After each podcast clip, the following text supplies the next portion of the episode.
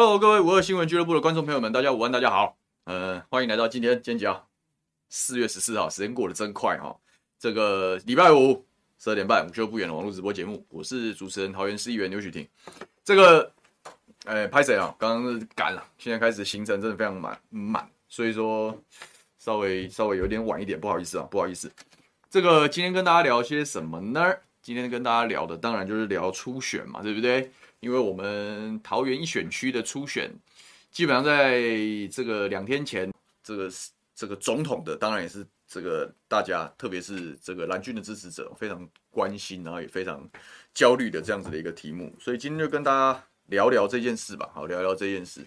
那欢迎大家提出你对初选的想法，哦，你对初选的想法，我觉得这件事情还蛮值得，还蛮值得跟大家讨论一下，因为我们常常在这边想。就我们有时候在节目上也好，或者是我们自己面对这一件事，然后还有大家对于这个初选的评论，其实我发现有一件事，就是说很多人都把重点放在就制度的设计啊，然后还有党内高层的一些决定，然后呃，当然就会导引出所谓的啊，都是因人设事，然后这样子的一些困境跟结果，所以呃，每次都每次都这样，然后每次都吵的意义，好，这件事情的运作。跟这件事情，大家应该要有 什么样的一个心态？所以说今天就想说跟大家跟大家聊一下这件事情。反而是我我会多希望就，就哎，就基层，哎，我这个没有办法看全部，对不对？我想要看全部。OK，好，这是全部。OK，好，这个，哎，红尘今天的头像说健康快乐参与初选，没错，这就是我的心态，我就是用健康快乐的心态，就跟乔欣一样嘛，对不对？他说。不管制度设计啊，对他再不利啊，然后他这个过程吃再多的苦头，哎，他希望所有的支持者是健康快乐支持他。我觉得这就是一个蛮好的这种新世新世代哈，对于初选的一种想法，就是心态开放啊，好，心态开放啊，政治本来就不应该是一件 愁眉苦脸的事情嘛，啊，对不对？所以我会用快乐健康的心态参与初选，没问题的。ET 说，小新跟洪庭被老屁股把子的党内初选坑杀。国民党内无法让有战力的新血来做发挥，这样的政党未来堪虑啊。呃，小牛选区会不会是这种状况呢？如果是这种状况，你会退出，还是会这个像巧芯一样？这个我们讲，那个洪庭自己讲过，洪庭哥自己跟我讲过，是当自杀炸弹客 啊，就是 就算要壮烈成人也好，也要凸显这个问题啊。这现在巧芯遇到类似的一个状况，呃，然后说国民党的初选总是很难用健康的心态看待，我完全完全理解啊。国民党初选制度的问题，就是因为他始终没有办法建立跨界的制度，这第一。第二就是说，呃，这个初选跟社会的民意主流、跟社会脉动往往是脱节的啊。因为党章的规定当然是制度，但是党章的规定能不能与时俱进，有没有在党内的机制被讨论，显然付之阙如。每一次都是到选举前，大家才重新观察初选制度，才重新关切初选制度。这个其实就是台湾的，我们讲比较。这比较不客气一点，好，就是说，这个大概就是台湾政治的缩影啊，也是台湾政治的一些困境。呃，每次都是啊，事情来了，大家讨论讨论，哦，各各式各样意见通通来了，好，然后大家有的时候吵架，有的时候哦可以找到一个结果，就是不一定，不一定。他事情过了，完蛋了，船过水无痕，选举选完了，他已经忘了，他已经忘了啊，就是说，哎，反正事情结束啦，顺利过了就好啦。然后等到下一次事情发生的时候，又来讨论。对不对？这是不是就是一个社会问题？所以说，呃，我我看法是这样啦。他说，我的选区如果是这种状况，呃，我会很认真考虑要不要参选，因为，呃，要选就要赢呐。我的想法是这样啊，要选就要赢。我我我不讲不讲客套话了，就是政治人物的的的思考跟盘算，每个人的想法不一样。像洪庭哥那时候在节目上说，你就要选吧。我说。嗯，站在纯理想的角度，当然要选啊。但是，但是这真的好吗？你投入这么多资源，受伤的是自己。那洪庭哥不是没有做过这一件事，所以说他这个呃，当然就很无奈的退选。那我们当然支持他嘛，因为当朋友的。但我觉得他他如果有机会进立法院，他会是很优秀的人才，绝对会是，绝对会是反应才思口才都极好的人。因为卡住这样子的问题，然后没有办法出头，本来就是结构上的一个困境。这就是我讲的嘛，党内初选的制度并没有办法跟社会的脉动跟期待做充分的结合。呃，如果说今天是全民调，哎，那我觉得洪庭哥会放手一搏。那因为全民调不会没有办法代表党员的意志啊。可是党员的意志不见得能代表社会的意志。但这个又衍生到我想要讲的一个概念，就是说制度的恒定性是什么？好，制度的恒定性是什么？这个待会来跟大家详细的说分明。好，这个弘毅老师说，赶快来摇滚区支持小牛，感谢 Frank 说，终于有小牛。拍谢那个前两个礼拜，我觉得我也不跟大家那个啦，就是这个我借用春假的时候，跟我跟我老婆出国了一趟啊，这个、结婚都很长一段时间，那个蜜月都没时间度嘛，因为你知道结婚一结完就就是二零二二的选举嘛，那你说这往这再往后拖两个月，大家就准备二零二四就要大选。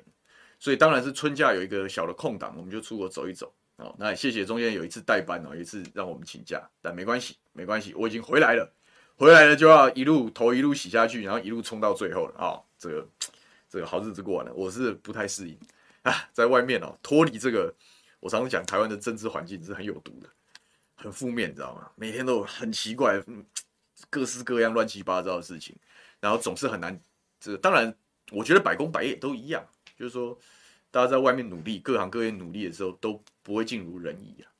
不过政治上就又凶险嘛，大家也不是不知道。所以说放松了一下，现在正在这个回到回到正常的轨道上啊。这个 Frank，谢谢你说支持人品端正的小牛当选立委，我们好好努力啦。哎，我跟你讲，桃一桃一是很艰困的，你不要觉得不要觉得什么什么郑云鹏因为市长没选上就就就。就国民党就一定可以把这一席收回来？怎么可能哦？怎么可能？哪有这么简单呐、啊？要好好努力啊！我们会好好努力。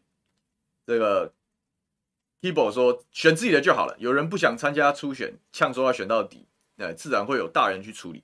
倒不纯然是说大人去处理了啊，倒不纯然是这样啊。但是如果说呃，他们说要选到底，这个好像也是他的权利嘛，因为这个参政权是宪法保障的的自由嘛。啊，我们也不好多说什么，但是但是硬要选到底，对于大局是什么？待会跟大家讲讲，待会跟大家讲讲。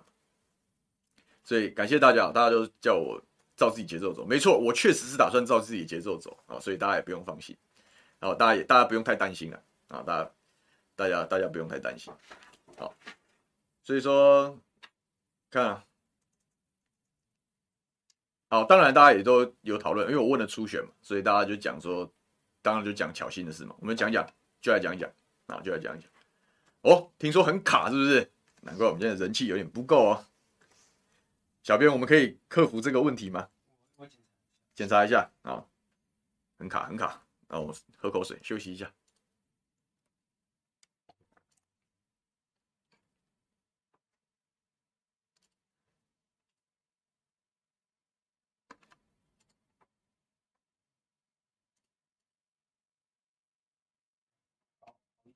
好，这个淑芬说，说我跟小巧心不一样，他是党员，我是为了立委才回国。然后他说这是国民党内的决策问题，如果我不是当事人，一定也会对桃一选区有所批判。当然了，哎，我曾经是，各位别忘了，我我是我曾经是初选制度的受害人啊。不过你讲说我是为了立委才回国，我觉得我有必要在节目上讲一讲。反正我觉得就我们就把话挑明了说了，也没什么好客气的。呃。这一次哈，这一次哈，我们从我们会选择回到国民党有没有？这当然啦，一方面来讲是这个是从我个人的角度来看，我如果要往更上一层楼，本来就要学习过团体生活，这是从我的角度出发。第二个，国会是两党政治嘛，好，如果说要要真的能够在国会做一些事情，你到最后你也是要你也是要在这个地方跟大家一起努力啊，这本来就是这样。那第三个，我本来就也期待跟这个国民党其他。党内的年轻人一起努力啊，去推动一下这个百年老党的新陈代谢，好，总要做一下这些。这都是从我的角度出发，但是客观上，客观上来说，为什么有机会回到恢复党权行使啊？你真的觉得是我的一厢情愿吗？我直接跟大家讲了，就是是也是国民党某一些层面他爱惜人才啊。我们如果往自己脸上贴金，讲自己是人才的话。国民党某一些层面也是有注意到这件事。国民党找我回去找过三次啊，找我回去找过三次啊。我自己都戏称这个过程叫三顾茅庐。如果我我我觉得还有一点点要努力的时候，我也不能一直拒绝人家。第一次是什么时候？是我们一八年那时候选举啊。一八年那时候选举，因为初选就是没处理好嘛，就临时变卦。那后来可能觉得有愧于这个这个对我来对我来说，可能有一点点不好意思，也希望拉拢年轻人才。所以在我们当选之后，他当然希望我们希望我们归建了。但那个时候我怎么可以答应？我那个时候整场选举的选举主诉求跟主调性，基本上就是基本上就是非蓝非绿嘛。这是我的选战号召。我如果一选上，马上回归啊，那我是那我是背叛，因为非蓝非绿而支持我的归山的乡亲。然后那时候那个时候我没有办法接受。那第二个第二个 timing 是在二零二二的选议员之前，他就希望我可以这个，希望我可以赶提早这个恢复党权，他就甚至就是说要保障我提名。我说第一个，我我这个人从来不希望人家保障我提名或怎么样，大家有游戏规则。那第二个是我想要试试看无党籍可以做到什么程度啊？这个我也我都直很直白的讲。那那个时候国民党党部主委什么，他们能不能承受，能不能祝福这样的事情，他们也愿意。然后我们是有默契的，是有默契的。所以虽然有些人在过程中去挑剔说，你为什么没有跟张善政站在一起啊？你为什么没有去帮他站台啊？我如果去帮他站台，我龟山国民党提了两个议员要怎么办？我直接这样跟大家讲。我如果那个时候跑去跟全部跟张善政做强连结，跟跟跟强强势竞逐的时候，我国民党就是。偏我们姑且讲泛蓝的两席，龟山的现任议员一席林正峰议员身体状况不好，他已经是是退休状态，根本没有办法在台面上。唯一一席现任就是我，我的知名度比其他那时候要国民党提名的两个新人都要高，而且高很多。我如果再把张善政抢走的话，他们要怎么活啊？上一次二零二二选举，龟山是一大堆第三势力来推人，我万一因为为了我们自己的那个话，或者是你们讲为了这些东西，然后跑去跑去全部贴上去，然后我把蓝军的票吃光了。对我的我的选票会很高啊，我的选票可能会很高，我就变选区第一高票了。可是万一我把他们的的的命脉抢走，然后让第三势力可以再多一席的话，国民党在龟山就全灭了，一席都不剩。我们打的二零二二选举，我们是非常克制的。为什么克制？因为我们为国民党席次做做提前考虑啊。所以有没有有没有沟通？有没有默契？有默契啊！你不能忽略这个默契啊！你不能忽略这样子的默契啊！这第二次。那第三次就是当选之后，那国民党有没有有没有希望啊？他说，那总总是这些争议都摆平了，现在也趋于稳定了，对不对？如果基于未来大家的那个，等于是第三次找我，我我如果再拒绝，我也确之不恭啊，我也确之不恭啊，我自己也认清楚了嘛，因为我在二零二二的过程中，一方面帮国民党留路，二方面我也去全力的去尝试，我就是只抓无党籍这一块，我的极限在哪？那选票社会大众告诉我们的是，嗯，你会有一定比例的祝福。但这个祝福绝对不足以颠覆两党的基本盘。那换言之，我如果如果要进足单一选区的立法委员的席次的时候，一方面是国会本来就两党制，二来就是两边的基本盘，你的胳膊拧不过大腿啊。当然，这个社会上有很大一群是期待超越蓝绿的，但是它不足以抵挡目前蓝绿的状况，因为选制就长这样。那我没有打算，我我这个我从来也没有。我从来也没有承诺大家说我要我要为第三势力去做烈士，去做自杀炸弹客，我从来不干这件事。我来搞政治，我就是想要做事情的嘛。我来搞政治，就是我的理想要透过权力去实践。所以我要选举，我就要赢嘛。所以说，在考量如果我们有目标要更上一层的时候，我们当然要找政党合作。其实就这样。所以当国民党第三次来找我的时候，我怎么会拒绝他呢？故事就是这样，故事就是这样。所以他单纯是只是为了我，因为看到机会，所以想选立委来回锅吗？应该不是吧？我如果想要享受国民党在好的时候，一八年国民党地方选举选得很好吧，二二年国民党地方选举选得很好吧。我如果要享受国民党的资源的话，我一八年、二二年我回国就好啦。我那那么辛苦当无党籍在那边在那边冲锋陷阵干什么？所以现在我觉得这种指控都很片面呐。然后我我也某一些层面我也懒得回应，因为我们在做什么，其实我们自己清楚就好，自己心态摆正来就好，对不对？但既然有人提问了，我们就回答嘛。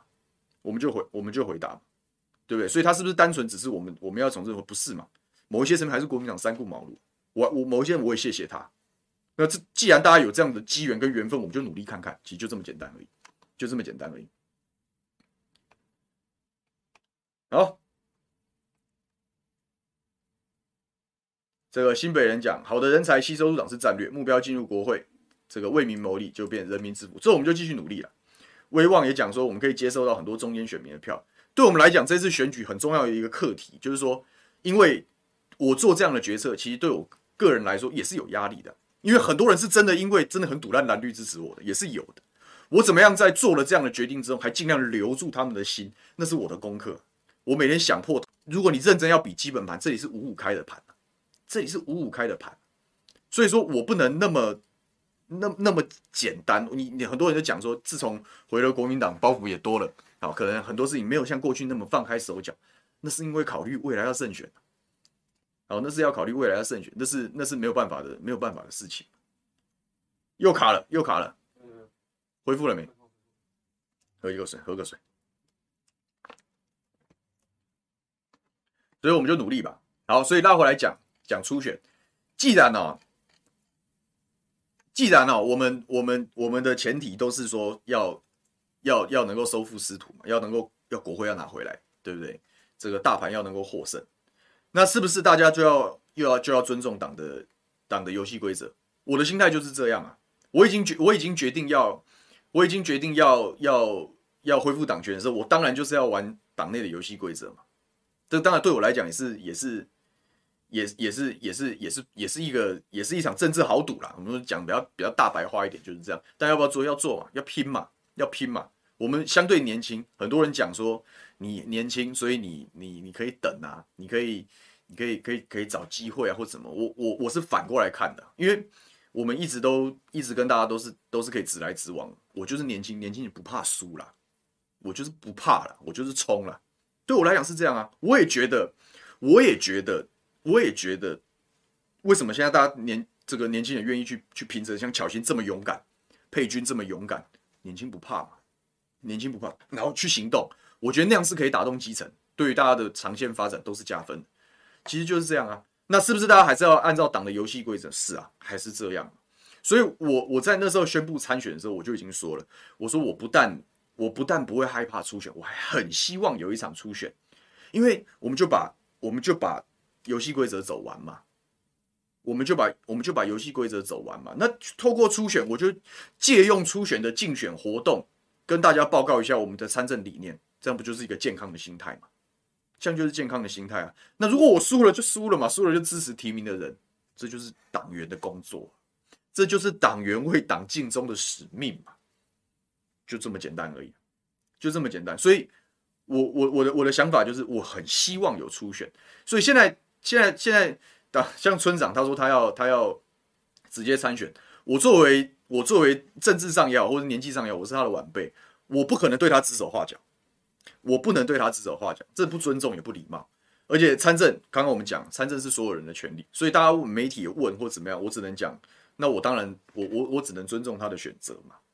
可是话又说回来了，这件事情真的对于大家蓝军要收复桃一桃园一选区真的有帮助吗？如果说这个这个村长对自己的理念或者是或者是想法，因为他应该要来初选，我认为是这样，我们就初选，因为。初选就是一个一个一个公平的制度嘛，那大家来，大家在在这个里面那个对，当然要投入资源没有错，但是不就是这样吗？不不就是应该要这样，要不然要怎么样？要不然要怎么样？所以说，呃，我是蛮。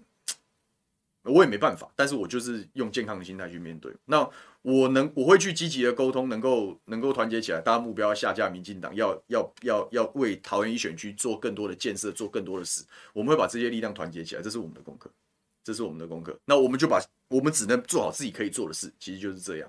那反正我就是会去登记初选的，然后我也欢迎所有人，你只要对于这个选区有想法、有理念，你愿意投入一些资源去。去把话说清楚，或者是争取提名都很好啊，都很好啊，就来嘛。那至少在这个过程中，而且我觉得啦，你走过初选之后，至少大家都可以有一个对话的基础嘛。啊，就是啊，民意调查最后，也许我们我们我们能够脱颖而出。那那大，但是大家都有在初选竞争的权利跟发表意见的权利。然后，也许我我们在这样的过程中，诶，听到了不同的意见，我们可以把它整合进我们未来的政见。这样是不是对整个未来是有帮助的？所以我就是希望，我就是希望初选，我就是希望初选啊。那我我也很多人就会呃影射或怎么样说，我要黄袍加身啊，或者是什么？我没有这个问题嘛。我从一开始啊，我的这个一言一行啊，都是都马是这这种时代能藏得住什么？我我如果有去运作什么黄黄袍加身啊，那我就死定了嘛。一定被人家抓出来编嘛。可是我没有嘛，我从参选的那一天开始讲，我觉得我欢迎初选，我希望有初选，因为我觉得我经过初选更有正当性，要不然总是会有一些人质疑嘛。啊，你这样子，因为某一些层面有点像是外挂佣兵嘛，对不对？那你到底有没有有没有得到党员的祝福呢？你有没有得到蓝营基层的祝福呢？走一次初选不就知道了吗？如果因为这样、啊、没有，对不对？因为这样我我输掉了民意调查，我鼻子一摸我就认了，年轻不怕输嘛。对不对？哎，但是我如果通过的时候，是不是？哎，因为我走了这个初选，我们完备了这样子的程序，那还有人会去质疑说，哎，你你你挂国民党或者是怎么样的怎么样的正当性，会有这个问题吗？就不会了。淑芬说，容容我挑战一下，说为什么投入选举的时候要脱党参选？我跟你还原一下故事，我们是很多好朋友都听过。当初啊，我当初我从英国回来的时候是二零一六年，是国民党是万人唾骂的时代。是万人唾骂的时代，然后是年轻人跟国民党是绝缘的时代。我是那时候入的党，我是那时候入的党。好，那那时候入了党，那那时候我们准备一八年的选举，那时候是不是叫现任加一？是不是叫现任加一？本来是要多提一个新人，结果制度不稳定嘛。他在他在所有的中央的宣誓跟地方的铺排都是讲加一加一加一，结果一路拖到初选准备要正式提名的时候，那个加一不见了，被地方大佬瞧掉了。那被地方大佬瞧掉，那我们就那我们就不参加初选，其实就其实就这么简单，其实就这么简单。但是我那时候有没有考量？就是后来无党籍当选进了议会的时候，我们跟国民党根本就是战略联盟嘛，大家就是监督郑文灿呐，大家都监督郑文灿呐，所以关系其实也没打坏。而且我们只有在初选那个加一被搓掉的时候，我们有我们有我们当然要被人家被人家搞你不还口啊，那搞政治搞屁，对不对？所以我们那时候当然有还击，可是自那之后就。就我也没有对在对国民党口出恶言，其实就没有，其实就没有。所以说，我说我是初选制度的受害人，我经历过这样的事，经历过这样的事。所以说我来谈初选，其实某一些层面我也蛮多故事可以讲。但是过了，其实政治上很多事情过了就翻篇了啦，过了就翻篇。我很少再跟大家去去去去提这些过去的事。啊，你提过去的事，那那未来怎么办？那未来怎么办？其实就这样，其实就这样。所以说，嗯，好，我们要拉回今天的主题了。那拉回今天的主题，用什么样的心态看待初选？我希望大家用健康的心态看待初选。就我那时候在在在节目上跟跟这个应该是中天的节目上，我跟大家讲，就是说，我们都花很多时间去讨论高层怎么制定制定初选机制，这个初选机制会发生什么事？是不是因人设事？是不是谁又私心自用？正常。这都很正常，我都同意。然后大家很焦虑、不满意，都我都我都赞成，我都赞成。哦，但是但是就是我们都很少讨论一件事情，就是基层群众要用什么心态看待初选？就蓝军的，我们都我们常常讲蓝军的群众，蓝军的支持群众非常焦虑、非常非常紧张或怎么样，这个我都理解。可是你是不是既然我们都认知到了基层的焦虑跟紧张，是不是我们要？想一些方法来化解一下这样的焦虑跟紧张，或者说我们想一些方法让大家用不同的角度看待这件事。所以我觉得我应该做一点这个事。所以我呼吁大家，就呼吁大家，今天来面对初选。然后我作为一个相对年轻的政治工作者，某一些层面你可以讲代表一定的新时代的这些意见。我就希望是我们，我希望未来的这个这个这个本党的支持者，对不对？本党的支持者可以用什么心态看待？第一，不害怕竞争。新世代跟过去的比较比较比较比较比较这个年纪比较长的前辈们，一个观念上的根本差异在于，观念上的根本差异在于，比较年纪大很害怕竞争，可能是因为在那个时代的背景下的国民党的运作跟现代当代国民党运作已经完全不一样。以前国民党是某一些人他家大业大，他有他的传统，他有他的血统或者什么鸟蛋，呃黄袍加身，那些都是以前的东西了，那以前的东西了，所以。因为都是习惯于这一套，习惯于这一套的时候，所以他对于哦，我要想民意调查初选，心态上就动摇，不习惯路径依赖，习惯过去的路径，而不习惯新时代的路径。可是其实啊，其实啊，整个社会变迁是所整个社会大众都共同参与的，所以其实大部分蓝军的基层心态已经改变了，就是哦，现代的政治已经不像过去一样是要是要搞这些关系运作。搞这些人际关系，不是的，是要面对群众，是要争取群众的认同，是要透过民意调查以及等等这这些东西也好，去去争取大家的认同。所以其实基层的观念已经改变，所以其实大部分我相信，大部分支持者已经不再害怕竞争了，已经不再害怕竞争。我觉得这件事情要被彰显，就是我们基层不害怕你们竞争，哪怕过程会有摩擦，甚至要打到头破血流，那都是竞争。民进党不都是这样子搞出来的？民进党哪一次初选不是头破血流？你看王世坚跟何何志伟会不会头破血流？对不对？没在怕的。可是打完之后啊。打完之后，他就会回到大的战略目标。很多时候，就国民党会很担心，我没有办法控制下面的人，他他他然后然后基层会被带来带去。其实不会啊。如果真的是你政党理念的认同者，跟你你你政党的长期的支持者，他会理解你政党的大战略目标。所以说，在初选的过程有人纷扰，没有关系啊，没有关系啊，未来可以整合就好了，可以整合就好了。所以不要害怕竞争。如果当基层的支持者都有这样的认知，我们不害怕竞争，不畏惧竞争的时候，你以后才能够讨论我们国民党的制度怎么样修正，让它变成可长可久的制度。因为前提的心态要摆正，所以大家的心态如果已经确定不害怕竞争，以后党内的政治人物啊就不会害怕竞争，这是个由下而上的过程。我我们民意代表我就听差办事，听谁的差？不是听党内高层的差，听人民的差，听人民的指挥，听人民的意志，我们做调整。哪一个政治人物不会跟着民意，对不对？但硬干是没有好下场，没有好下场，对不对？所以，当民意确定不害怕竞争，政治人物就不能害怕竞争。慢慢慢慢，哎，这以前的那种、那种、那种、那种落差就消弭掉了，就消弭掉。所以，第一个心态一定是不害怕竞争，是健康的心态。第二个是口不出恶言嘛，你可以竞争，但是 如果要动到用用贬义对方来凸显自己的好，那这样的竞争就是大家会害怕的原因嘛。因为竞争理论上竞争是我为什么很喜欢巧芯办证件发表会，了不起啊，很勇敢啊，很勇敢啊。因为这个做法可能他的对手不会认同，可是他照做。可他的对手不会认同，可是基层的乡亲会认同。这是本来证件发表或政策辩论本来就是初选也好，大选也好，应该要有的标准配套。你不报告政见，不报告理念，不用这种方式去争取人民的认认同，那选什么局呢？这就是当代年轻的政治人，新时代的社会脉动对于政治的看法。所以徐小新愿意用行动去做这件事情，我给他非常高度的肯定，他是很了不起，我很佩服他，真的很了不起，很勇敢，他真的很勇敢，因为他用他去做，他去做政见发表会要不要做？当然要做啊！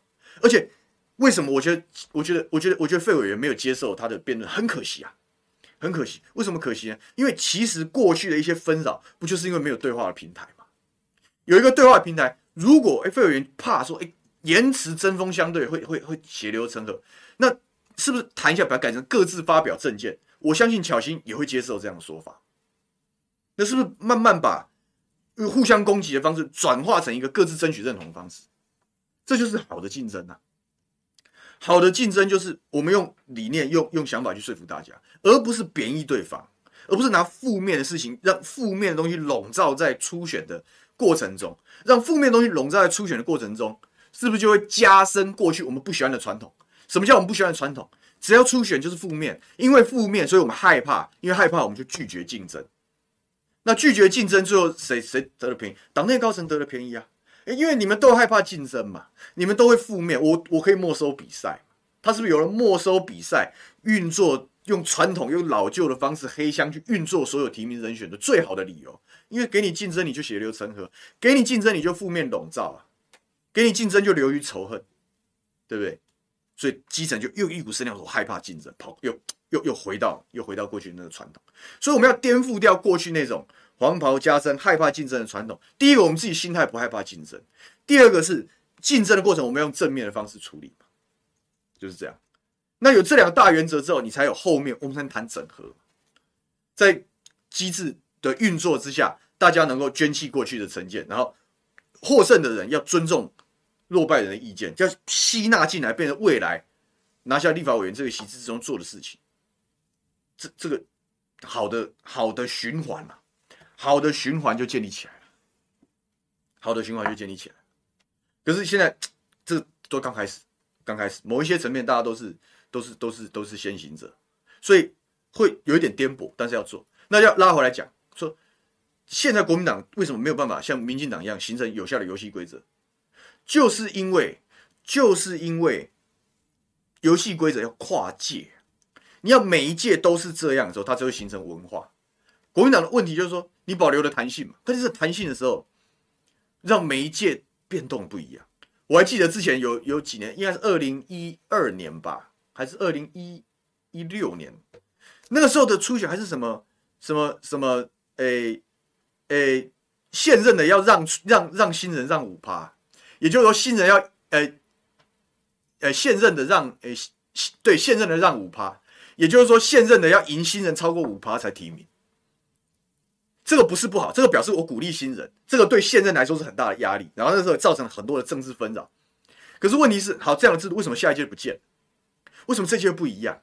为什么有的地方党员投票，有的地方全民调？这就是制度的不稳定性。每一届不同的人做主席，提名制度不一样，所以人基层群众对于制度没有信赖感。今天是吴敦义的时候，他是吴敦义的版本；今天朱立伦的时候，朱立伦版本。所以我们都会直观的想，如果是吴敦义的版本，那一定要对吴敦义的政治发展有利啊；如果是朱立伦主席的版本，就要对朱立伦主席的政治发展有利啊，是不是？本来为公的事情，通通变成私心自用去了，就被大家解读，被基层解读，对不对？所以我是觉得党内哦，可能在这一次的选举之后啊，好，可能在这，因为我以前过去没比较没有参加党务的运作啊，但是我未来如果有机会参加党务的运作，我一定会去提啊，我们要把初选的制度把制度化。这个制度化不是说哪一一届一届，不是，是跨届的。比如说，我们就要认真讨论，我们真的还要按照党章过去的规定，要三期开嘛？党员投票，我们的党员结构能够跟社会接轨嘛？这个其实很多评论，这个媒体评论或者是新闻媒体已经讲得非常清楚。困境是，我们的党员结构可能没有办法代表社会结构。可是民意调查的参与是涵盖党员的，所以民意调查可能是一个比较能够贴近当代政治节奏的一个。一个比较理想的一个机制，那我们是不是就就我们也来做用全民调的方式来处理？以后都用全民调的方式来处理。那你说党员的权利要怎么样来确保党员权利？党务的运作啊，对不对？党务的运作，我们怎么样让党员有更多的参与？这是可以讨论的，这是平常要讨论。你不能到选举来讨论，因为选举的时候讨论的人都是利害关系人，都是利害关系人，公的事都会变私的事啊！你是不是在思考对你自己有没有利？你是不是在思考？哎，这个是可能是哪一个哪哪哪哪一个战盘出现什么事，跟你有什么关系？所以所有事情都失焦。这个事情应该在没有选举的时候也要积极讨论。我觉得这是国民党的很重要一个功课，这很重要一个功课。如果说一个制度，比如说我们从下一届开始，比如说二零二六或者是二零二八，这个地方跟这个中央大学，我们都采取全民调，顶过了两次选举以后，就一通通是这样，大家都好准备。好，那你就讲，我真的很希望有党员投票，可不可以？可以。在讨论的过程中，如果最后讨论的结果是我们要保留党员投票制度，那没关系，那通通都要有。你也不要再说那哪些地方就全民调就变异形式，就不要这样。如果说通通要党员投票制度，那你也有相应的配套啊。我党员的名册是不是随时更新？我的党公职民代是不是能够掌握这些民调？我要跟党员互动啊，要不然我怎么争取他的认同呢？对不对？如果这个机制够公平，党员投票不是不行啊。啊，让所有加入国民党的人都知道。你在国民党混，你要拿国民党提名，你就是要跟党员绑乱，也可以，但是要公平嘛，它要一致性，它要跨时，而且跨区都要贯彻，它才是制度，它才是文化，它才是游戏规则，就这样。所以啊，这现在没有办法做到这件事情，这个是比较，这个是这个是这个是比较遗憾的。那如果说每次选举都这样，那老问题一直存在。所以我觉得这一次或许啊。或许，当然，在野的时候，你要谈党内改革，声音会很大，但整合很困难啊，因为你的你的余裕不够。也许二零二四，我们如果有机会拿下政权，重返执政之后，你的余裕、你的资源相对丰沛的时候，很多你至少不用面对这么、这么、这、这、这、这、这个 NCC 的这个不当处理嘛，这党产会的什么没事找事嘛，你至少不用面对这些事情的时候，也许国民党余裕会很好，余裕很好的时候就要讨论未来。我觉得或或许要这样，要或许要这样。嗯，回应一下大家，我们大妈老司机赶快来给我们给我们赞美一下。然后他说今天有上大妈老司机，终于上了。我们很早就上大妈老司机的车了。然后这个大妈老司机是很可爱的一个，这我们的好朋友，他有一个小节目会找我们的民意代表啊去跟他聊天。那这今天我们的节目有上去啊，今天我们的节目有上去，有空大家也可以看一看，有空大家看一看。好，看看大家说什么。呃，谢谢淑芬，淑芬说我有很清楚的说明，对我我们的风格就是这样，我不怕大家问啊，我也不怕讲，好，但就是就是会清楚跟你讲，也谢谢你提出这个想法，我很乐于跟大家对话。好，这个大家都说很多人都支持要要年轻人要站出来奋斗啊，Alan Monica 觉得宏庭哥很可惜啊，你知道，如果我们要认真面对初选，那是要花花钱的，真的要花钱。不只是登记费啊，你要你要有基本的广告宣传嘛，你要很基本那个，但是你卡一个党员投票，然后你要然后你要又这样搞一次，我我只觉得很不舍得。而且宏庭哥是四年前已经干过一样的事啊，他不是没有，他他还他应该是他应该是我们这一批的先行者，他应该是我们这一批现在出来挑战的这一，他是他是先行者，所以我觉得不会啦。他他如果 这个这个保存实力，我觉得不是一件坏事，不是一件坏事。但是我都觉得大家未来不管。可能各盘到最后推出来的东西不知道，你也等初选的结果。但但我都觉得后来我们我们年轻年相对年轻的这个政治工作者，也要做一些串联，然后要针对这个初选制度，我们要提出可以与时俱进的做法，然后来跟党中央沟通，要求未来可以让制度可长可久。这样子也为我们未来准备选举，你要有个方向。所有的选举都是要准备的，选举不是说我今天看到我就进去，哎，你今天看到你进去，你是你是没有准备，没准备是空的。你是空的，你是打不赢初选，也打不赢大选的，你都打不赢的，对不对？所以因应机制，机制早确定，我才知道往哪个方向准备。如果要党员投票，我就要提早经营党员，我不能等初选开始我再去找党员，这样不太现实了嘛？对不对？如果制度呀全部都是要党员投票，我们平常就要跟党员感情很好啊，那也是一种准备的方式。如果我们在这次的选后可以好好的检讨这件事情，然后提出了未来一些方略，对不对？要不要因为党主席换人？然后就又全部制度要调整，对不对？所以这那那我们在准备下一盘的，比如说地方选议员呢，要准备二零二六，目标就在选议员，可能要准备二零二八。我是不是可以提早开始？我现在就开始做。那本来没有机会，这相对年轻世代，我我我有四年时间去经营，下一次挑战它就公平了。现在不公平就是。长时间经营的是现任有现任得利嘛？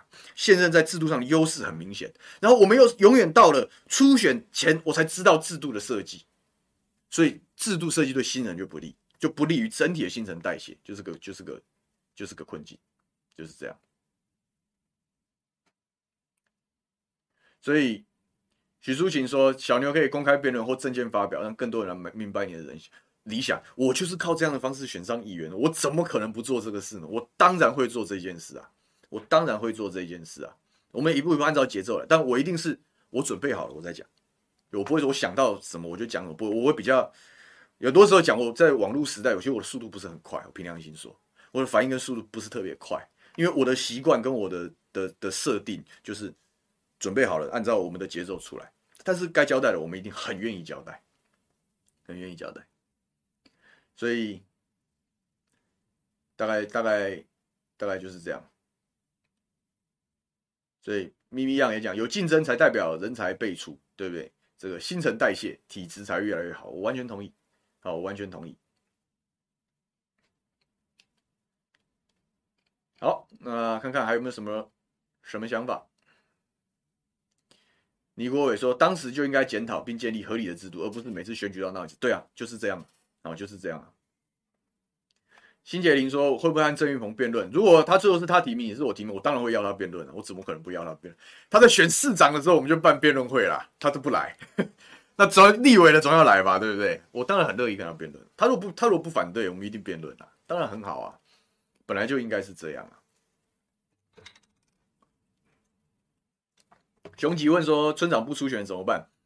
呃，我我刚刚讲过了，我一开刚可能那时候网路很卡。就是，就是第一，作为这个政治上或者年纪上的后生晚辈，我没有权利对他指手画脚。好，他参选是每个人的权利。如果他最后决定要脱党参选，我我只能尊重他。好，但第二，我希望大家有个观念，就是第一选区桃园第一选区没有你们没有各位想象那么简单了，没有各位想象的那么简单了。郑云鹏是选过市长的人，是是会有这一盘会有民进党同情效应的人。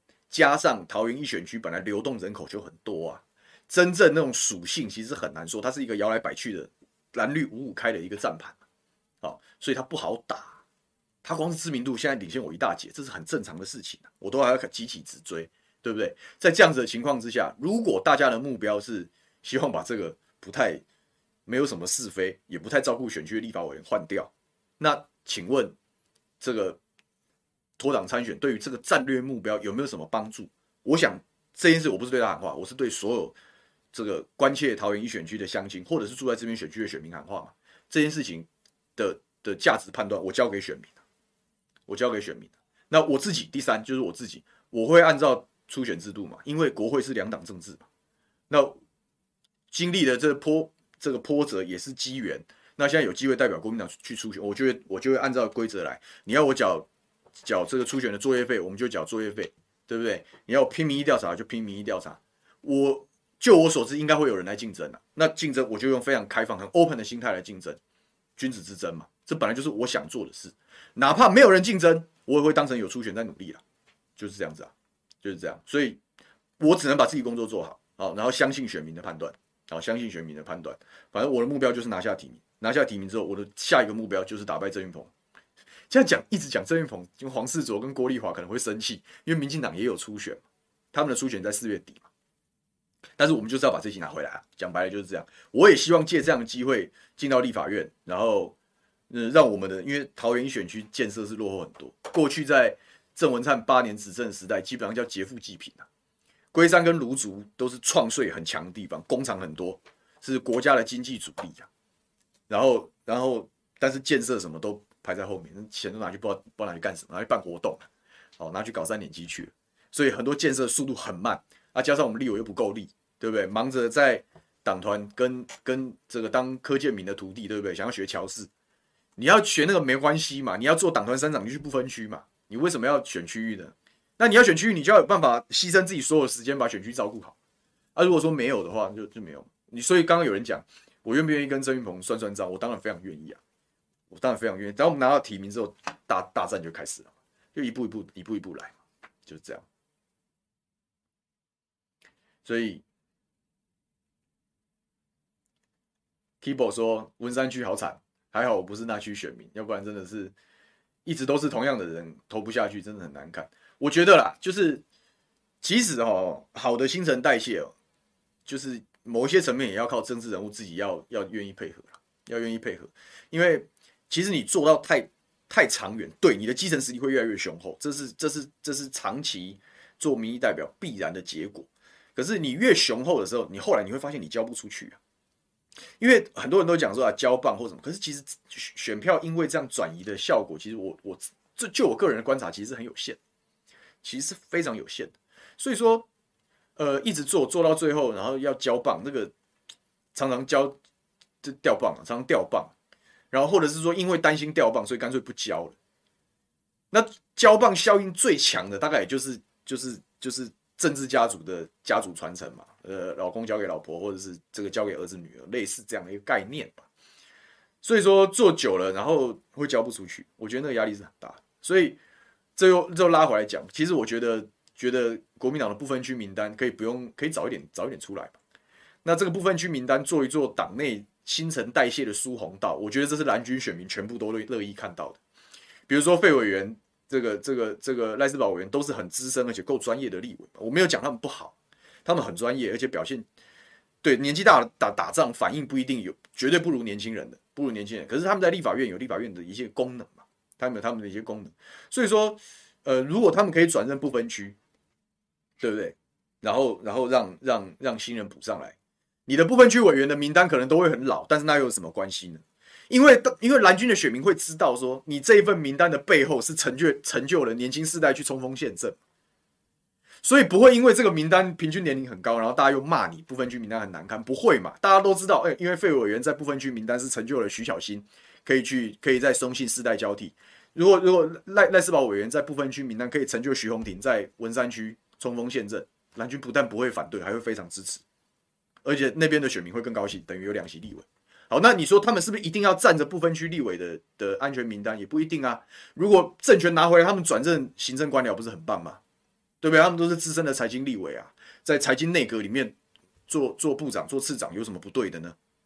那然后他们缺怎么办？你不分区相对后段比较年轻亮丽的补上来，不就一百分了吗？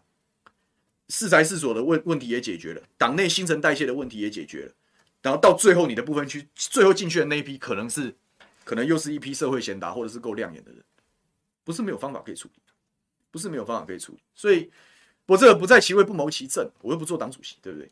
所以，但我觉得这是一个方法，不会没有方法可以解决。那那你说这样的方法也不是我自己提的，是赵康赵先生很早就提过了。就是不把部分区当成人才导引的疏洪道，我非常赞成这样的概念，非常非常赞成，就是这样子啊。这素贞林素贞说，试着跟他整合胜算要大。当然，我不会放弃这件事了，就聊一聊嘛。因为他如果决定要脱党参选，他的最后决定不会是现在，他的最后决定一定是中选会登记的时候，他要不要无党籍直接登记嘛？所以。这中间还有变数，那我我相信的是，我把我自己的工作做好来，把把该地方上该整合的部分，我们要我们要认真，要要腰杆子要软一点去做这些事，那就是这样。我相信村长最后也会有也会有他的判断，我也不会觉得说这个这个这个他要一意孤行也没有必要，很辛苦啊，很辛五党级选举很辛苦，我我我用五党级选过，我知道，对啊，所以。嗯，大概就是这样了。这个四四五渣渣说，街上没有看到郑云鹏宣传，倒是有黄世佐，对，他们在初选，哦，他们在初选。但是以我们了解到的知名度也好，或者是过去的一些，这我觉得光是其实初选是就是拉知名度了，啊，知名度高的初选就赢了，大概就是这样，大概就是这样。所以说郑云鹏凭旧有的知名度，又是选过市长的人，我认为他，我评估他会轻骑过关。啊倪国伟，那是我们龟山的好朋友。看起来，他说刚刚讲交棒很难的，这样可以在龟山的林明义身上看到。同选区交棒成功了，民进党两席嘛，他们交棒就是直接家族传承。那那林明义要接林正峰议员的盘，那相对难度就大一点。那我我们有没有考虑他们的处境跟你讲？有啊，所以我们在龟山我们打的其实很保守。我当然是希望，我当然是希望有机会，对不对？可以国民党或者是蓝军系统拿三席，但民进党他们这次配票配得很平均呐、他们配票配的非常平均的，所以最后就还是还是两蓝两绿嘛，啊，两我现在回国民党就变蓝的嘛，就要两蓝两绿这样。但其实以龟山的议员盘面来讲，我们国民党的应该是两席半，二点五席，二点五席。那大家就是未来，我也是蛮希望，我们如果有机会进到国会，我们也会回过来协助国民党党内的年轻世代，年轻世代后起之秀，对不对？让他们在让我们在龟山的议员可以可以着陆啊，不是蛮好的吗？他就是这样子，就是这样滚动，就是这样滚动。所以说交棒没有这么简单，做太久越做越久越难交啊，做越久越难交，真的是这样。对，智慧林说，国民党高层思维就是后者，做到没人可交就只好别交了，就变这样，就变这样。所以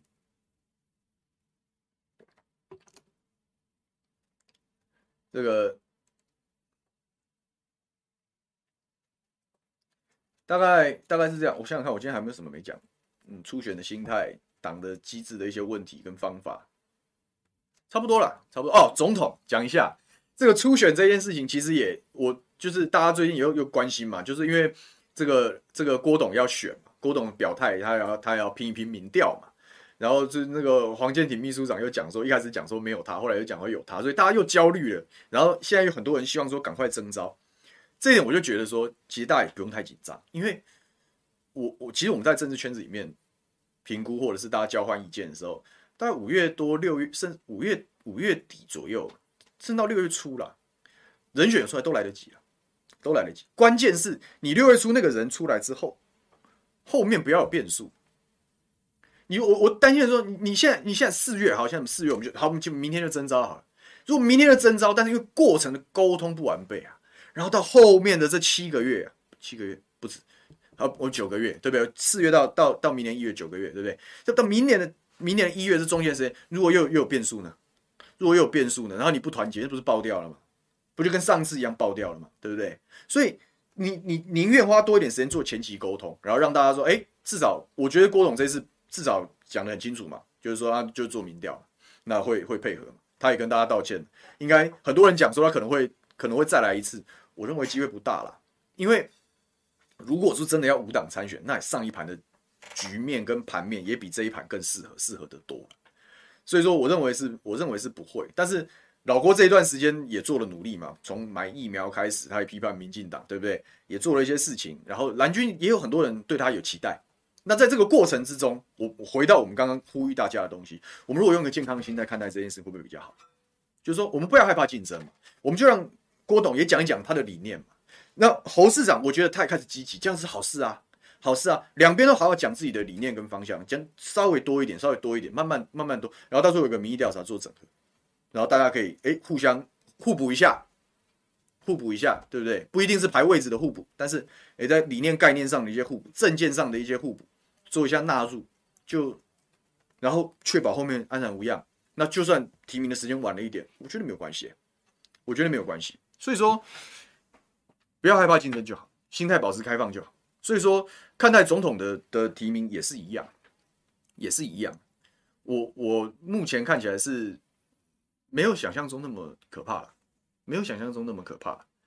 就是说，侯大概也，我觉得他不是没有在准备，只是他可能有他的节奏，他的节奏跟大家的焦虑形成了巨大的落差。我觉得现在的问题是这样。好，我现在我现在的问题是这样，所以说。所以说，随着时间的推进，应该会有慢慢越来越多的出来，好，慢慢越来越多动作会出来。我觉得我们可以观察一段时间，啊，我们会观察一段时间。那我就希望说，这个我是我是希望说，哎，郭董这次可以，你一样讲你的理念没有关系，然后就就民意调查，就民意调查，反正就是，然后我希望这个民意调查可能滚动几次，然后这个数字要公开会比较好，除非他们有意见，要不然你就公开一下，然后大家就哎，这个整合完。大家的焦虑也就消失了啊，也就消失了，就定于一尊，然后大家可以齐心打仗，这样才会赢啊！我觉得这样才会赢，这样才有机会赢。如果现在就马上要做决定，然后却忽略了沟通的过程，然后反而让很多基层支持者，很多诶，也许就是喜欢郭董的这个蓝军的支持者，觉得说你也不让我们讲讲话，对不对？你也不让我们有一点时间宣传一下，做做民调，然后你就今天就征召好了。诶，他是不是又变成一种我要负气出走那种那种那种可能性就跑出来了，对不对？那你是不是给他一点时间，让让他至少？我为什么讲不能排拒竞争？因为竞争的过程就是把话讲清楚的过程。我不一定要拿到提名，可是我要借这样的提名，我要我要阐述我的理念啊。王建轩院长难道不是这样吗？张亚中老师难道不是这样吗？就就就让他们去讲，也也不是坏事啊，也不是坏事啊。所以。多一点时间，我认为是有必要的。我认为是有必要的，所以然后可以团结就可以。你想想看，我讲个故事，这当然是有点江湖八卦，但是跟大家分享一下。民进党四年前，四年前的现在，各位回去查二零一九年四月新闻是什么？赖清德政变，赖清德要挑战蔡英文，大家记得吗？就是民进党祸起萧墙，血流成河，对不对？因为一八年他已经大败了，然后党内又给搞这一出。对不对？他还斗得很凶，对不对？王军杀来杀去，赖清德还出来说：“不要再攻击我了，对不对？”历历在目嘛。他们后来到什么时候整合？他拖拖拖到也拖到很晚，拖到五六月才整合完。他们当初的这个江湖八卦就是说，后来他们乔的结果啊，各派系运作乔乔的结果是，好了，做民调做到蔡英文赢为止啊，做到蔡英文赢为止啊，用这种方式去，这你说这你说他。你你你觉得他难看，对不对？可是他高不高干？我平常讲他太高干了，太高干了，他就真的做成这样。然后赖清德就乖乖的当板凳坐三分之一当副总统，然后确立他在今年可以定于一尊。然后他们一到那五六月的时候才慢慢整合完，对不对？那时候韩国瑜韩市长民调都还领先。然后你看，一个是前期把利空出尽，然后把沟通做好，然后后面一马平川；一个是前面看起来声势很高。可是没有沟通，缺乏沟通，缺乏互信基础，然后后面通通自爆，然后开高走低。所以，如果你听了这个故事之后，你会稍微安安心一点，想一下啊，或许我们现在的纷扰、现在的动荡，是为未来一马平川做准备。我说，我心态往这方向去去看，我觉得心态往这方向去看。所以鼓励他们说一说，然后然后做一个民意调查，我觉得大概 tempo 上来讲会是这样。那当当是变成这样的氛围，然后我们的基层群众也鼓励这样的氛围的时候，我想侯市长的论述就开始跑出来了。要啊，基层民众要的是论述，他就会提供论述。我认为会这样子，我认为会这样子。大概就大概是这样子啊，这是我今天要跟大家要大要大家分享啊。嗯，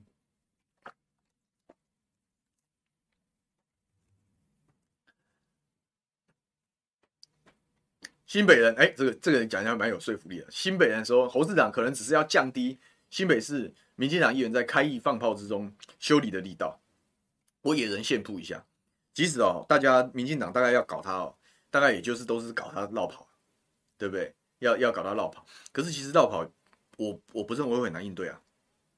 三个，我野人献曝一下，也许侯市长搞不好我后面就就可以借财一下，说不定哈，那会是我莫大的荣幸。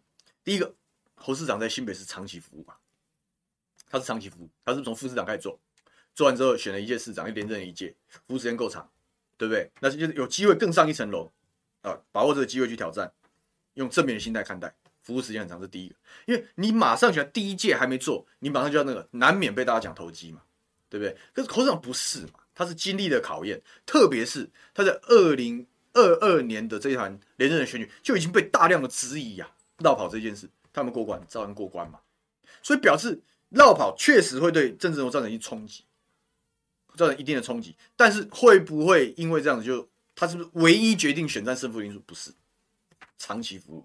第二个，市政的运作，他担心市政市政失灵，市政运转失灵。市政的运作真的是全部每一件事情都要市长亲力亲为吗？不是吧，不是吧？市政的运作是市府团队啊，是市府团队努力的成果。所以市府团队的运作得宜、运作顺畅，哪里有这么大？哪里有这些问题呢？哪里有这些问题呢？就没有问题啦，对不对？只要他的市府团队贯彻侯市长的市政路线，就没有落跑的问题啦，没有落跑的问题啊，对不对？第二，市政团队运作得宜。所以他的政务官要绷紧神经，不能犯错，这很重要。对，长期服市政团队运作。第三，侯市长要能够跟大家报告，他如果有机会问鼎总统，对于新北市的好处是什么？新北市可能有重大建设需要中央的资源啊，需要中央的支持，有些跨域，比如新北跟桃园、新北跟台北有大的方向的建设要对接的。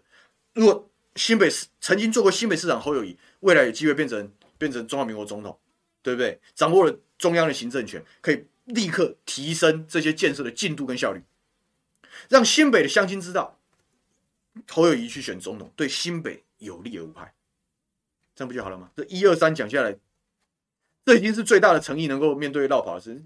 答询的时候就这样答，你的民进党里面能说什么？你要跟新北，你要跟侯市长长期的服务对坐吗？你要跟新北的整个市政团队，你要不你要直接一口贴标签，然后就否定？哎所有市政运作，议员没参与啊，没参与咨询呐，议员没有争取建设，你要否定新北市政府，就不否定自己吗？对不对？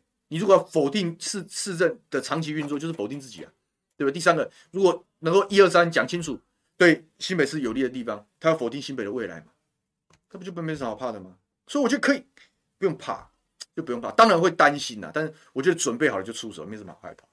所以我一直觉得可以放开一点，侯市长可以放开一点。他说：“再放开一点，也许这定于一尊的时间会更早一些，会更早一些。”好了，这是我野人献铺了，这些想法，想法就是这样，这想法就是这样。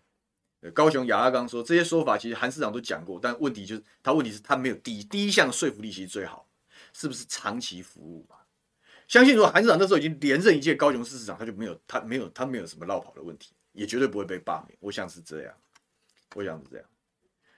啊，郑权华讲说。”口才好不等于会做事，对不对？法律系出来不也不一定比较会执政，这个我也同意啊，这个我也同意啊。天下至广，非一人所能独治啊，非一人所能独治，是这个政治是团体生活，是靠团体的集体智慧。所以说，侯市长是，我觉得他可以，他或许可以跟这个这个非新北市政治人物多互动，跟学者专家多互动。我觉得大家都会正面解读啊，大家要知道他在为选举已经在做准备，在做论述做准备。韩市长当初他也不是一个很很很对不对？他他有国政顾问团嘛，对吧？当初你找张善政市长去做副手，不就是他补强他国政方面的这个东西？这些模式其实不是不能借财啊，对不对？所以论述方面的他可能不擅长，这夸夸其夸夸呃侃侃而谈，好，可能不擅长这件事情。他的团队如果可以补足这方面的缺点，大家也会正面看待。所以我觉得大家。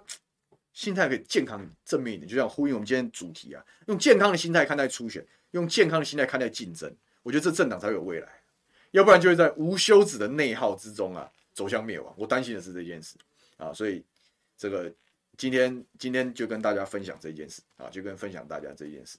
好，那时间差不多了，我要去外面吃我的便当了啊！这祝福大家有个美好的周末。但是我是没有，我是没有可以休息的周末，因为我明天行程满档啊，要开始准备初选，就要开始跑更多的地方，接触更多的选民。那么就祝大家有个美好的周末啊！我们午休不远了，下个礼拜再见了。我是牛煦庭，拜拜。